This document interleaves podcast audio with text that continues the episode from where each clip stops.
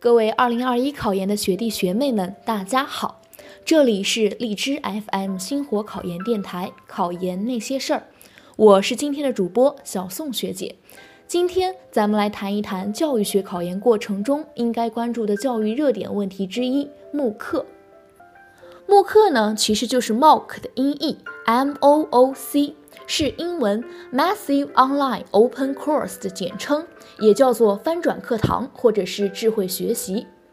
通俗的说呢，就是教师教学和学生学习的过程都是在网络环境下大规模的开放的进行，对同时参与学习的学生数量也不做任何的限制，任何人只要你对这节课感兴趣，都可以加入学习，而且学习的全程都是免费的。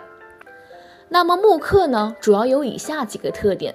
首先，慕课是大规模的，参与的学生是大规模的，也有大规模的教师以团队的形式参与教学，同时也有大规模的网络课程供学生选择，同时也需要大规模的教育投入。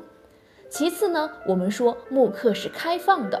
主要体现在对学习对象的大规模开放，教学内容和教学资源也具有一定的开放性。比如说啊，咱们这个考研电台以及 B 站上免费的考研课程，其实这些都叫做慕课。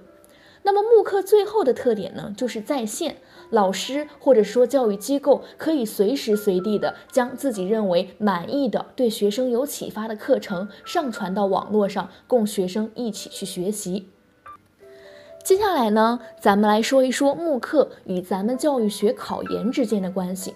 其实无非就是问你一些概念、特点这样的问题。什么叫慕课？慕课的看，慕课的特点有哪些？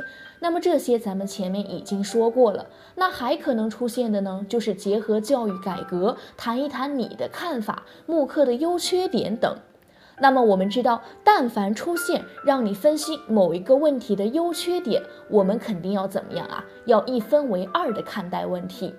至于慕课，在优点方面，肯定是能够使优质的教育资源共享，有利于学生之间、师生之间的交流，网络学习也具有一定的便捷性等。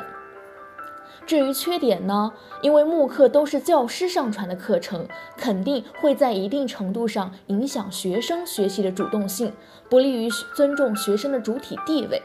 好，那么最后我们还可以结合当前的一些教育形式、国际上一些盛行的教育观念，或者是教育改革的进程来做一下适当的总结。一定要什么呀？加入自己的看法。好，那么今天呢？咱们主要讲了教育热点中的慕课问题，希望对大家的学习能够有所帮助。漫漫考研长路，我们一直都在。我们下期再见。